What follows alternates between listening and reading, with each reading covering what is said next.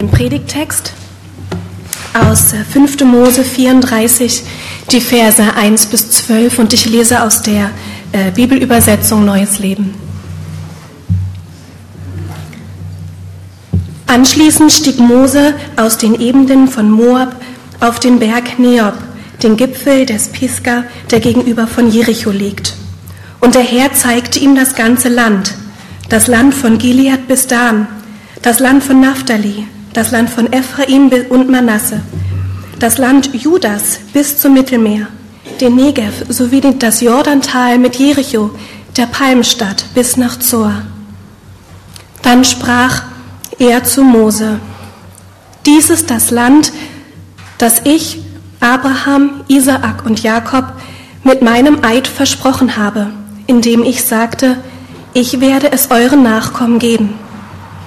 Und ich habe es dir gezeigt, aber du wirst es nicht betreten. Mose, der Diener des Herrn, starb dort in Moab, wie der Herr es angekündigt hatte. Der Herr begrub ihn in einem Tal bei Beth Peor in Moab. Der genaue Ort seiner Begräbnisstätte ist jedoch bis heute nicht bekannt. Mose starb im Alter von 120 Jahren, aber seine Augen waren nicht schwach geworden und er war noch rüstig. 30 Jahre lang trauerten die Israeliten in den Ebenen von Moab um Mose, bis die übliche Trauerzeit vorüber war. Josua, der Sohn Nuns, war mit dem Geist der Weisheit erfüllt, denn Mose hatte ihm die Hände aufgelegt. Deshalb hörten die Israeliten auf ihn und machten alles so, wie der Herr es ihnen durch Mose befohlen hatte. Nie wieder gab es einen Propheten wie Mose in Israel, dem der Herr persönlich begegnete. Der Herr hatte Mose gesandt, um Ägypten, um in Ägypten all die Zeichen und Wunder an dem Pharao, seinen Ministern und seinem Land zu vollbringen. Und Mose hatte vor den Augen aller Israeliten Machtvolles und Schreckenerregendes getan.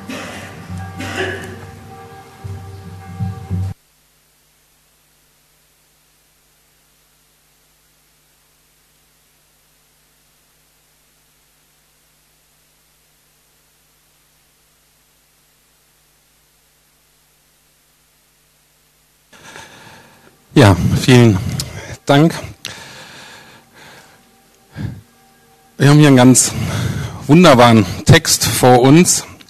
Aber vielleicht denkt ihr, hm, wir haben gerade so was Wunderbares gesungen, Liebe des Retters und ist vollbracht und jetzt ist das mehr so ein bisschen trauriger Text über so ein Begräbnis. Äh, wie, wie kriegen wir das wirklich zusammen? Das möchte ich heute erklären und möchte zeigen, dass es wirklich, wirklich die Liebe des Retters wirklich groß ist und dass es wirklich vollbracht ist und dass das auch alles schon im Alten Testament zu finden ist. Ich habe gerade ganz bewusst von der Liebe des Retters, auch des Vaters gesungen. Ich denke, viele von uns haben aus, aus vollem Herzen mitgesungen. Viele von uns haben das schon oft erlebt. Gottes Liebe, Gottes Hilfe. Wir singen sogar, es ist vollbracht. Muss man sich mal klar machen, was heißt es vollbracht. Es ist alles getan. Und dennoch bleiben wir oft misstrauisch Gott gegenüber. Vielleicht am Ende, man weiß nicht, werden wir ja doch noch enttäuscht. Und bei manchen Dingen, die so im Leben geschehen, ist ja vielleicht auch eine gewisse Zurückhaltung, gewisses Misstrauen angebracht, denken wir uns. Ich denke da an einen Arbeitskollegen von meinem Vater, der am Ende seines Berufslebens ähm, alles gut abgeschlossen hat, sich auf seine Rente gefreut, auf seine Pensionierung, auf seine Zeit mit seiner Frau, denn dass sie endlich mal mehr Zeit füreinander haben. Und dann, ich weiß gar nicht, ob es am gleichen Tag war, aber unmittelbar schwerer Autounfall und er ist nicht angekommen an dem Ziel, was er sich eigentlich vorgenommen hat. Oder die Tragödien im Studium. Ich habe noch zu der Zeit studiert, wo es keinen Bachelor gab. Das heißt, gab immer mal wieder die Geschichten von Leuten, die fünf, sechs, sieben Jahre studiert haben, ähm, dann in der letzten Diplomprüfung, in der letzten Diplomprüfung waren, dann irgendwie eine Panikattacke gekriegt haben, irgendeine Angst, konnten die Prüfung nicht ablegen und haben das auch diese Angst denn nicht wieder unter die Füße gekriegt und standen am Ende wirklich ohne Abschluss da. 25, 26, 27, 18, 28 Jahre alt. Alles, was sie hatten als Ausbildung, war ein Abitur oder ein Fachabi. So viel reingesetzt, jahrelang und dann das Ziel nicht erreicht. Das ist doch tragisch. Und jetzt, wenn wir diesen Text so lesen können, dann fragen wir uns auch, ja, endet Moses Leben genauso tragisch wie bei diesen Menschen? Mose hatte alles gegeben, 80 Jahre lang, 80 Jahre lang hatte er Gott gedient. Das lesen wir so, 80 Jahre, naja, 40 Jahre in der Wüste.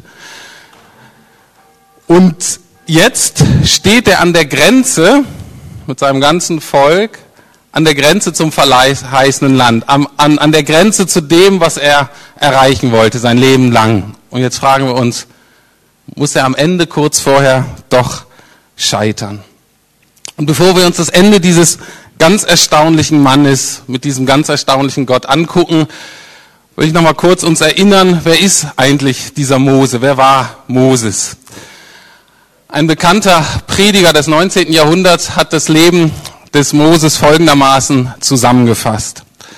Mose verbrachte die ersten 40 Jahre seines Lebens mit der Überzeugung, er sei etwas Besonderes. Verständlich, weil Mose ist am Königshof in Ägypten aufgewachsen mit allen Privilegien eines Prinzen. Also es war ganz klar, dass er dachte, er ist was Besonderes. Dann aber, in den zweiten 40 Jahren musste er erkennen, ich bin niemand. Und im dritten Abschnitt seines Lebens erkannte er, was Gott mit einem Niemand bewirken kann. Ich lese nochmal. Mose verbrachte die ersten 40 Jahre seines Lebens mit der Überzeugung, er sei etwas Besonderes. In den zweiten 40 Jahren musste er erkennen, ich bin niemand. Und im dritten Abschnitt seines Lebens erkannte er, was Gott mit einem Niemand machen kann. Das ist eine gute Zusammenfassung des Lebens. Schauen wir mal an, was in der Bibel steht, was gerade gelesen wurde in 5. Mose 34, 10 bis 12. Wer war Moses? Wird folgendermaßen geschrieben über ihn. Nach Mose hat es keinen Propheten mehr gegeben, dem der Herr von Angesicht zu Angesicht begegnet ist. Nie wieder sind so große Wunder durch einen Menschen geschehen. Nie wieder hat der Herr so deutlich seine Macht gezeigt wie in Ägypten am Pharao, seinen Hofbeamten und seinem ganzen Land. Niemand hat jemals so schreckliche und gewaltige Dinge vor den Augen aller Israeliten getan wie Mose. Also Mose gilt im Judentum als der größte Prophet. Er ist, wenn man die Bibel liest, eines der Glaubensvorbilder schlechthin. Das ist wie, guckt euch diesen Menschen an, ahmt das nach. Und jetzt wollen wir uns das Ende des Lebens dieses wunderbaren Mannes anschauen. Ich habe da drei Abschnitte. Zwar geht es ja ums Ziel heute. Einmal das Ziel, das ist so nah und doch irgendwie so fern. Dann das Ziel, zweiten Abschnitt, scheint unerreichbar. Und dann am Ende, am Ziel doch angekommen. Also das Ziel so nah, unerreichbar, angekommen. Und während wir jetzt über Moses nachdenken, möchte ich Sie, möchte ich euch einladen, auch diese zwei Fragen mit zu bedenken. Was ist denn mein Ziel im Leben? Und was garantiert mir, dass ich dort ankomme? Welche Kraft habe ich? Gehen wir nun zum Ausgangspunkt der Geschichte. Matthias schon in der Einleitung gesagt hat, gehen wir mit auf den Berg. Ihr oder Sie müssen sich nicht wundern, ich springe jetzt zwischen einigen Bibelstellen hin und her. Und zwar, das kommt, dass verschiedene Aspekte dieser Begebenheit eben auf verschiedene Bibelstellen verteilt wurde. Ähm, ist aber eine Begebenheit. Also, erster Punkt, das Ziel so nah vor Augen. Und der Herr sprach zu ihm, das ist das Land, das ich Abraham, Isaak und Jakob zugeschworen habe, indem ich sprach, dein Nachkommen werde ich es geben. Ich habe es dich mit deinen Augen sehen lassen.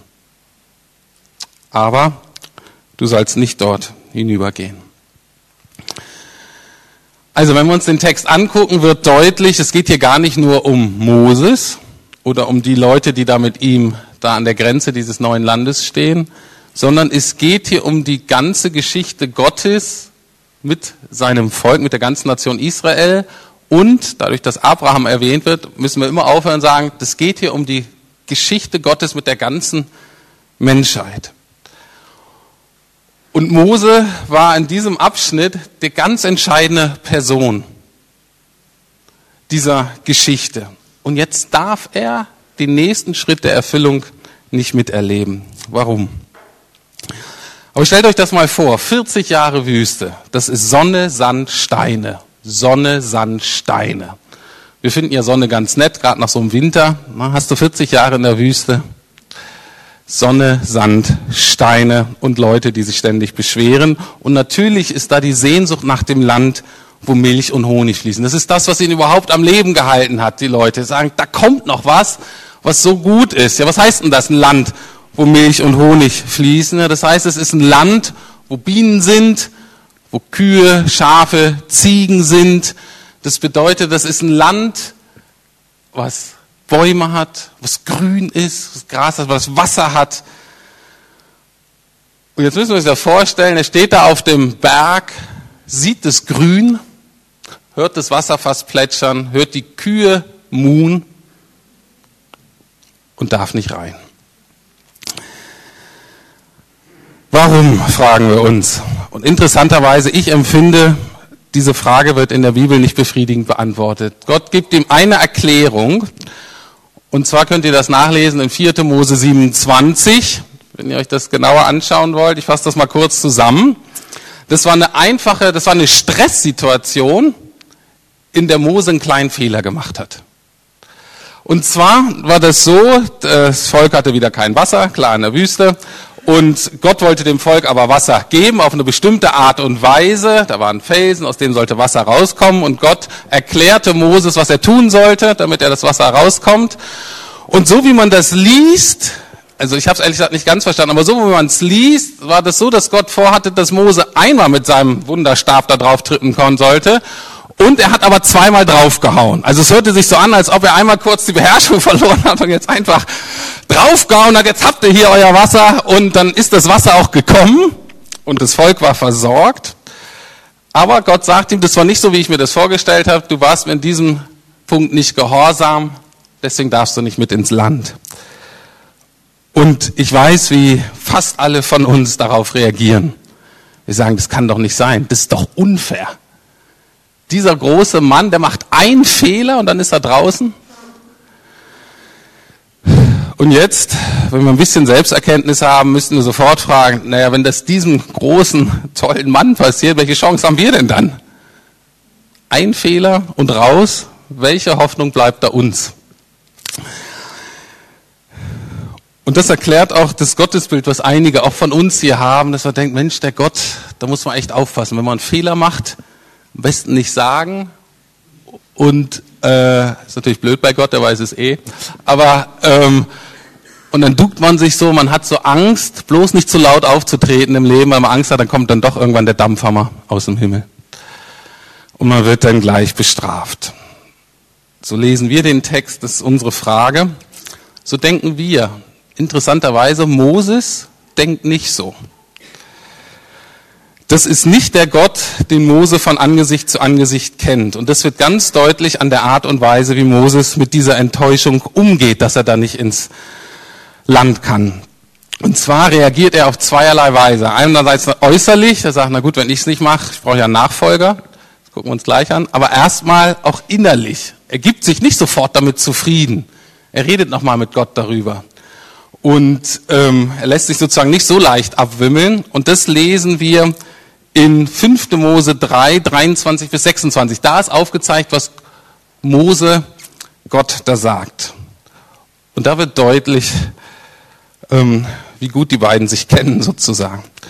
Er sagt dann, gleichzeitig bat ich den Herrn, also Mose den Herrn, und sagte, allmächtiger Herr, du hast gerade erst begonnen, mir, deinem Diener, deine Größe und Macht zu zeigen.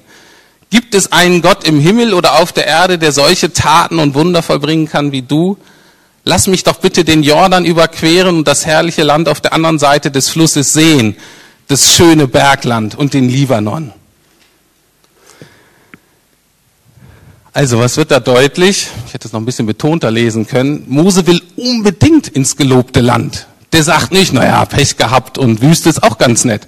Ähm, der sagt, nein, ich will da Gott, ich will da unbedingt hin. Aber wie ist seine Begründung? Seine Begründung ist nicht, ach Gott, das ist ja unfair hier, ich habe mir so für dich, äh, wie soll ich sagen, ich habe mich so angestrengt für dich und äh, jetzt gewährst du mir nicht meine verdiente Belohnung.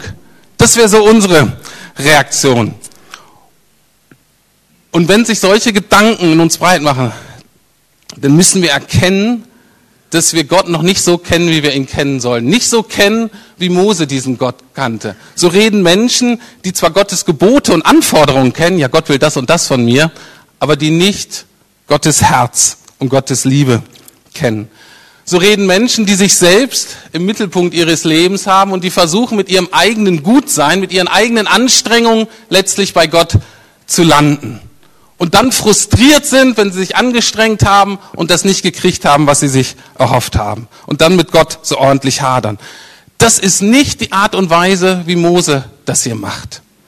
Sondern Mose sagt es völlig anders. Mose sagt es folgendermaßen ich habe gerade erst angefangen, mit dir zu leben. 40 Jahre.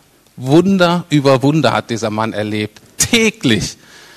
Was wir sagen würden, eine richtig gute stille Zeit. Also täglich. Eine ganz intensive Zeit mit Gott. Und er sagt dann am Ende seines Lebens, 120, ich habe gerade erst angefangen zu sehen, wie wunderbar du bist. Ich kann überhaupt nicht abwarten, mit dir ins gelobte Land zu gehen ich bin mir sicher, du tust wieder ein Wunder nach dem anderen. Ich weiß noch gar nicht, wie das sein wird, aber wenn wir dann ins gelobte Land kommen, super, mit deiner Macht und mit deiner Weisheit und deiner Liebe, das will ich doch sehen.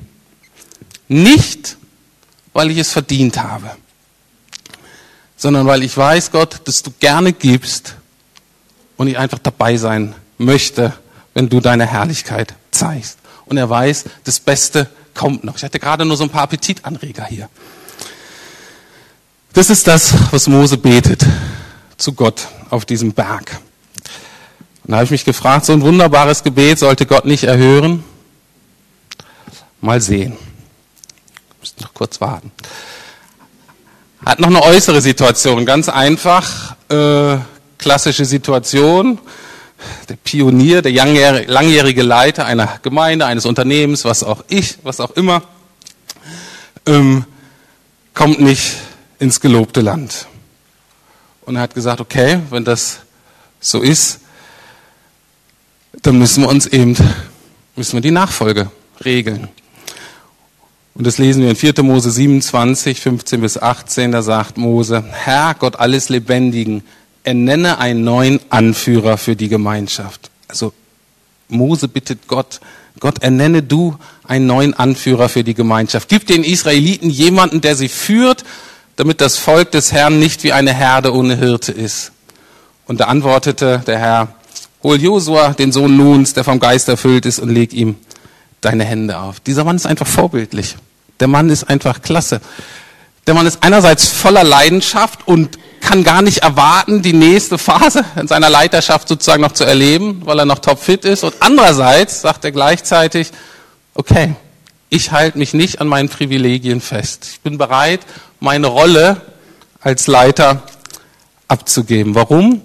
Weil ihm die Sache Gottes wichtiger ist als seine persönliche Erfüllung und Befriedigung. Beziehungsweise er merkt, das kann man gar nicht trennen. Sein Leben ist völlig eingewickelt, eingebunden in das Leben Gottes. Also das Volk braucht einen guten Leiter. Und Gott sagt, na, ich habe doch einen, Josua. Den habe ich die ganze Zeit mit vorbereitet, weißt du doch, und du warst doch mit dabei. Und nun wird Gott seine Ziele mit Josua erreichen. Und das wird er auch. Können es auch anders ausdrücken. Mose wird nicht mehr gebraucht. Und das ist gut so. Mose wird nicht mehr gebraucht. Und das ist gut so. Können wir das so sagen, wenn wir in einer ähnlichen Situation sind?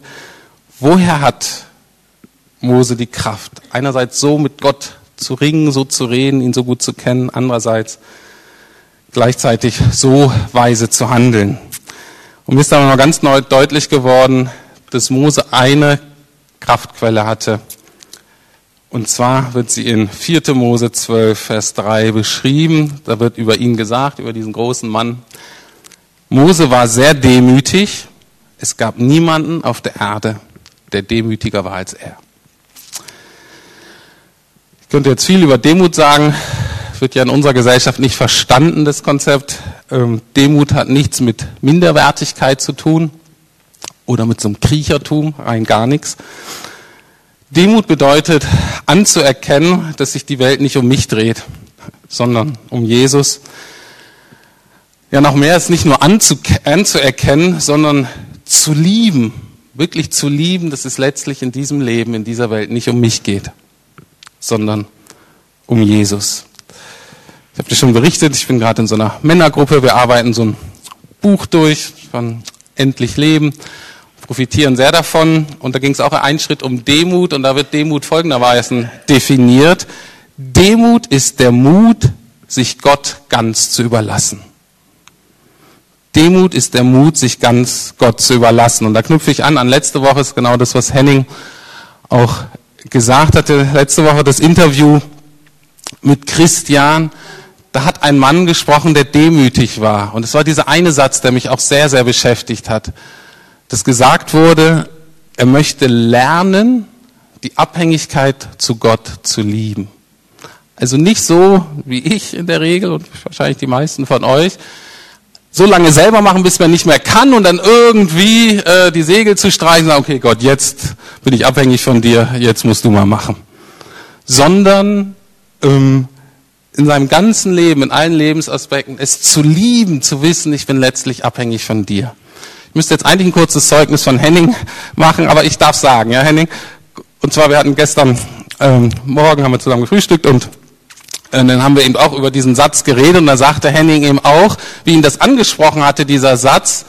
Und er sagte, na, welche Alternative haben wir denn, wenn wir nicht letztlich ganz von Gott abhängig sind?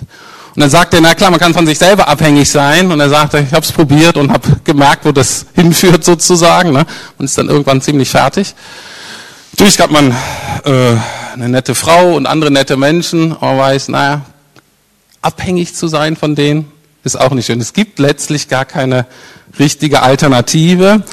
Und Henning hatte dann eine unglaubliche Woche, wo Gott ihn gesegnet hat in allen, auch ganz anderen Lebensbereichen, sowohl in der Beziehung zu ihm selbst, aber auch im beruflichen und so weiter, wo Gott ihm so deutlich gemacht hat, na, wenn du ganz von mir abhängig bist, wenn du das liebst, dann versorge ich dich in allen Lebensbereichen. Also, das war die Botschaft. Das ist die Botschaft, die Kraftquelle der Demut. Und jetzt natürlich die Frage, was tut Gott mit demütigen Menschen? Was tut Gott mit demütigen Menschen? Demütigen Menschen kann er das Kostbarste geben, was er hat. Seine Gnade, seine unverdiente Liebe, letztlich sich selbst. In 1. Petrus 5,5, da drückt Petrus das folgendermaßen auf. Gott stellt sich den Stolzen entgegen, den Demütigen aber schenkt er Gnade. Eine andere Übersetzung, die ich auch schön finde. Gott, Gott widersteht den Hochmütigen, das ist der Gegensatz von Demut ist Hochmut. Gott widersteht den Hochmütigen, den Demütigen aber gibt er Gnade. Jetzt müssen wir uns natürlich fragen, ja, wie sieht denn hier die Gnade aus? Mose darf nicht ins Land und muss in der Wüste sterben. Jetzt erklär mal bitte, lieber Pastor, was das mit Gnade zu tun hat. Das solltet ihr euch fragen. Ähm, ich habe mich das jedenfalls gefragt, äh, obwohl ich mich nicht mit Pastor angeredet habe. Ähm, und, und dann gucken wir uns mal den Text an. Ich glaube, die Lösung steht im Text, aber wir müssen genau hingucken. 4. Mose, 5. Mose 34, 5 bis 7. Mose, der Diener des Herrn, starb dort in Moab, wie der Herr es angekündigt hat, also im Feindesland in der Wüste. Der Herr begrub ihn in einem Tal bei Bet Peor in Moab. Der genaue Ort seiner Grabstätte ist jedoch bis heute nicht bekannt. Mose starb im Alter von 120 Jahren, aber seine Augen waren nicht schwach geworden und er war noch rüstig. obwohl man es nicht sofort erkennt, er ist jetzt am Ziel angekommen. Wieso? Also, die Bibel sagt deutlich, Mose ist 120, aber fit wie Turnschuh. Also die Leute waren ein bisschen älter da, was wir uns jetzt vielleicht vorstellen können. Ein 75-jähriger Mann, der einfach total fit ist. Gibt's ja. Leute, ne? Nicht krank, gar nichts, äh, was weiß ich, laufen irgendwelche Halbmarathons oder was weiß ich. Also, nicht krank, nicht schwächlich. Aber er soll nicht rüber ins gelobte Land. Also der wird jetzt nicht sterben, aus natürlichem Grund. Er kommt aber nicht mit ins gelobte Land. Was machen wir denn jetzt? Und der entscheidende Satz ist, da steht, und er begrub ihn. Die Frage ja, wer ist er? Und dann muss man gucken, gibt keinen anderen im Kontext. Gott selbst begrub Moses. Das ist, soweit ich die Bibel kenne, einzigartig. Gott geht nicht rum und beerdigt seine Leute. Ähm, es ist wirklich einzigartig. Gott begräbt, begräbt diesen Mann. Und ich habe mir das jetzt so vorgestellt. Ja, was heißt das? Moses fit wie Turnschuh. Der sagt, ja, ich sterbe jetzt hier nicht die nächste Zeit. Ihr wollt aber rüber. Was machen wir denn jetzt? Äh, ich soll ja nicht mitkommen. Ähm, und ich habe mir die Antwort so vorgestellt, die Gott zu Mose sagt. Dein ganzes Leben wolltest du ins gelobte Land. Und du hast gesagt, dass du gerade erst angefangen hast, mich zu erkennen und dass du noch mehr sehen möchtest. Und Gott nimmt Mose an, äh, beim Wort und sagt, heute bist du am Ziel angelangt. Ich selber werde dich in das eigentliche gelobte Land bringen. Ich selber werde dich hinübertragen in das gelobte Land, in meine Gegenwart, in das, was wir langläufig Himmel nennen. Also Gott erhört Moses Gebet und wie Gott eben ist, wunderbarer und herrlicher, als selbst Mose je geahnt hat. Und wisst ihr, woran mich diese Begebenheit erinnert hat? Es gab noch einen im Neuen Testament, mit dem Jesus gesprochen hat, zu dem Jesus gesagt hast, heute wirst du mit mir im Paradies sein. Wer war das? Also wenn ihr euch nicht mit Mose identifizieren konntet, dann vielleicht mit dem anderen Knaben. Das war einer der Verbrecher, der mit Jesus am Kreuz hing. Und der andere Verbrecher machte sich lustig über Jesus und verspottete ihn. Und dieser andere Verbrecher sagte, bist du wahnsinnig? Wir beide, wir hängen hier zurecht, weil wir wirklich Dreck am Stecken haben. Aber der hier, ist der Sohn Gottes, der König der Welt. Der hängt dir zu Unrecht. Und er bittet diesen König und sagt, wenn du in dein Reich kommst, dann denk an mich. Und Jesus sagt, heute, heute, wenn du hier stirbst, wenn die Leute denken, du verreckst elendig, bist du mit mir im Paradies. Und genauso ist es bei Mose. Wir denken, der arme Kerl verreckt da in der Wüste. Und was aber eigentlich ist, ist, Gott zeigt ihm seine Gnade und führt ihn direkt nach Hause. Wir müssen nicht wie Mose sein. Wir müssen auch nicht erst Verbrechen begehen, um das zu verstehen. Aber wir müssen so demütig sein, dass wir bekennen, wir allein haben es verbockt, wir allein kommen nicht ans Ziel. Gott selber muss uns bringen.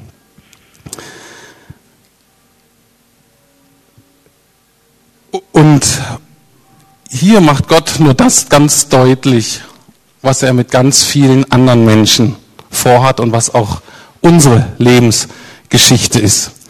Und das möchte ich kurz einem Text aus Hebräer 11 erklären. Da geht es nämlich darum, dass wir alle diese Sehnsucht im Herzen haben und alle danach sehnen und es einerseits so an, aussieht, ja, wir sterben ja alle, wir kommen gar nicht an. Und Gott sagt, die Sehnsucht in eurem Herzen, die hier nie ganz gestillt wird, ist einfach ein Zeichen davon, dass ihr zu einem anderen Leben berufen seid. Hebräer 11, 13 bis 16 steht, all diese Menschen, und zwar sind das alle Leute wie Moses, die an Gott geglaubt haben, mit Gott gelebt haben im Alten Testament, all diese Menschen glaubten bis zu ihrem Tod, ohne erhalten zu haben, was Gott ihnen versprochen hatte. Doch sie sahen das, was ihnen zugesagt war, von weitem und freuten sich darauf, denn sie hatten erkannt und bezeugt, dass sie hier auf der Erde nur Gäste und Fremde waren. Denn die, die solches sagen, zeigen deutlich, dass sie ein Vaterland suchen. Hätten sie das Land gemeint, aus dem sie kamen, dann hätten sie einen Weg gefunden, dorthin zurückzukehren. Aber sie suchen nach einem besseren Ort, einer Heimat im Himmel. Deshalb schämt Gott sich nicht, ihr Gott genannt zu werden, denn er hat ihnen eine Stadt im Himmel gebaut. Und jetzt kommen wir zurück zu den Fragen vom Anfang. Was ist unser Ziel? Wie sieht dein Land Milch und Honig aus? Beruflicher Erfolg, glückliches Familienleben, materielle Sicherheit, Gesundheit, alles gut. Das ist nicht dein letztes Ziel. Es wird nicht die letzte Sehnsucht deines Herzens stillen. Wozu wir berufen sind, das Ziel unseres Lebens ist das, was in Hebräer mit Vaterland bezeichnet wird. Na, was ist denn das Vaterland? Das ist das Land des Vaters. Gibt ja oft Diskussionen, wer darf dahin und wer darf im Himmel und dann vielleicht die Hölle und ist es nicht ungerecht und so weiter. In dieser Sichtweise ist die Logik relativ einfach. Es ist das Vaterland, es ist das Land des Vaters. Und wenn du den Vater nicht liebst, was willst du im Vaterland? Dieses Land, was wir Himmel nennen, ist voll vom Vater, vom Sohn, vom Heiligen, ist voll von Gott. Überall, wo wir sein wollen, werden wir Gott in seiner Liebe, in seiner Kreativität, in seiner Herrlichkeit begegnen. Und das ist doch nur toll, nur herrlich, wenn wir sagen können wie Moses, ich habe hier in diesem Leben schon gespürt, habe gekostet von dir und jetzt möchte ich mehr.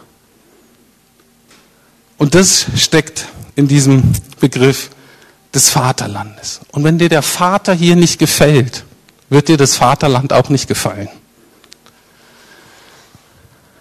Aber wenn wir wie Mose angefangen haben, den Vater zu lieben, können wir ganz sicher sein, dass wir überrascht und begeistert und jeden Tag neu, ja, die Liebe einfach wächst von Ewigkeit zu Ewigkeit. Was ist die Kraft? Wie können wir sicher sein, dass wir da ankommen im Vaterland? Es ist eben der Mut, unser Leben ganz Gott zu überlassen. Und das heißt, es ist der Mut zu sagen, Gott, ich brauche deine Gnade, ich brauche deine unverdiente Liebe, ich brauche deine Vergebung. Und es gibt keine bessere Gelegenheit, als demütig Gottes Gnade in Anspruch zu nehmen, als heute beim Abendmahl. Deswegen möchte ich Sie, möchte ich einladen, euch jetzt vorzubereiten auf das Abendmahl. Vielleicht mal mit der Perspektive der Wüste oder dem Bild der Wüste. Vielleicht kommen wir heute zum Abendmahl, die wir vielleicht schon länger mit ihm unterwegs sind, und bitten Gott um Vergebung für unser Murren, für unser ständiges Klagen, dafür, dass wir ihm immer noch misstrauen, obwohl er uns so oft geholfen hat und seine Liebe gezeigt hat. Oder aber wir machen das heute als ganz bewussten Akt der Demut, dass wir nochmal ganz neu den Mut haben, auszudrücken und zu sagen, ich will dir, Gott, mein ganzes Leben anvertrauen. Ich weiß, der Schlüssel dazu bist du, Jesus, selbst wenn ich noch gar nicht ganz genau absehen kann, was das alles bedeutet.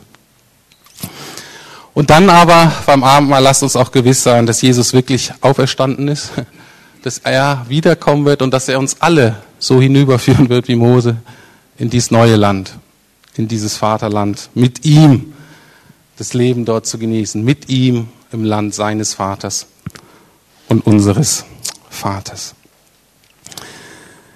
So, ich möchte Sie, ich möchte euch jetzt einladen, einfach ein, zwei Minuten der Stille, wirklich der Stille zu nutzen, sich auf das Abendmahl vorzubereiten, Gott vielleicht zu sagen, was jetzt zu sagen ist. Und bevor denn das Abendmahl ausgeteilt wird gleich, wollen wir noch gemeinsam unsere Sünden bekennen. Aber ich möchte jetzt erstmal eine sogenannte Zeit der Prüfung geben für jeden, bevor wir dann aufstehen und das Sündenbekenntnis zusammensprechen.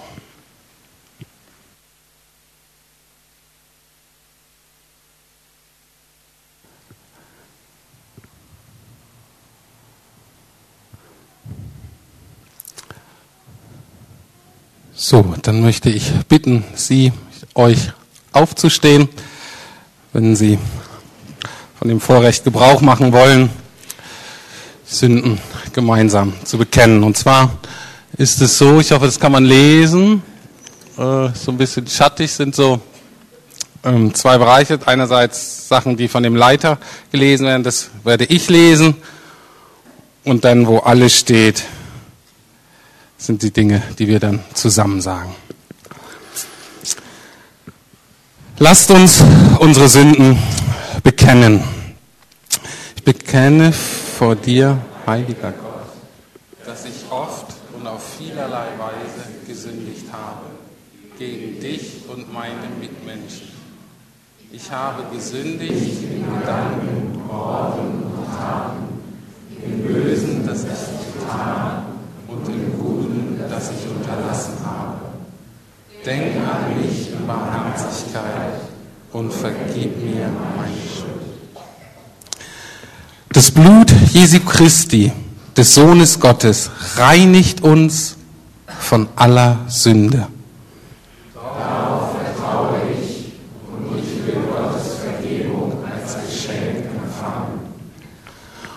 Und. Und ihr, die ihr eure Schuld vor Gott bekannt und ihn um Vergebung gebeten habt, euch sage ich im Namen und Auftrag Jesu Christi zu, euch sind eure Sünden vergeben. Amen. So, Sie können sich setzen.